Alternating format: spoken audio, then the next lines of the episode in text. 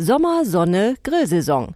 Zurzeit werden Balkon oder Garten wieder gerne zur Freiluftküche. Was gibt es Schöneres, als in den lauen Abendstunden mit Freunden oder der Familie den Grill anzuwerfen? Unschön ist nur der viele Abfall, der anfällt. Vor allem, wenn er nicht richtig entsorgt wird. Wie Sie im Sinne der Umwelt nach einer Grillparty ordentlich aufräumen, das weiß der Kollege Michael Scheidel.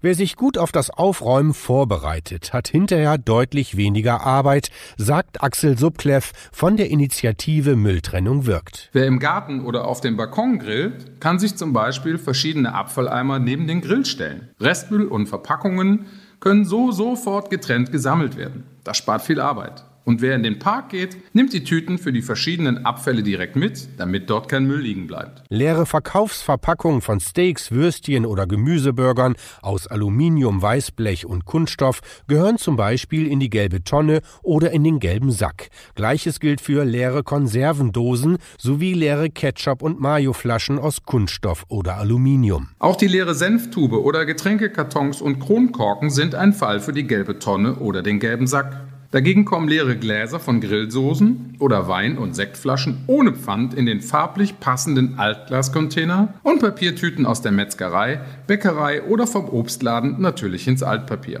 Und was gehört in den Restmüll? Alufolie zum Beispiel für Folienkartoffeln oder die Grillschalen aus Alu für Fleisch oder Gemüse sind keine Verpackungen und müssen deshalb in den Restmüll. Ebenfalls ein Kandidat für die graue Restmülltonne ist zu guter Letzt die erkaltete Grillkohle, die man am besten in einem Beutel verpackt entsorgt. Viele weitere Infos und Tipps zur richtigen Entsorgung von Grillabfällen gibt's unter mülltrennung-wirkt.de.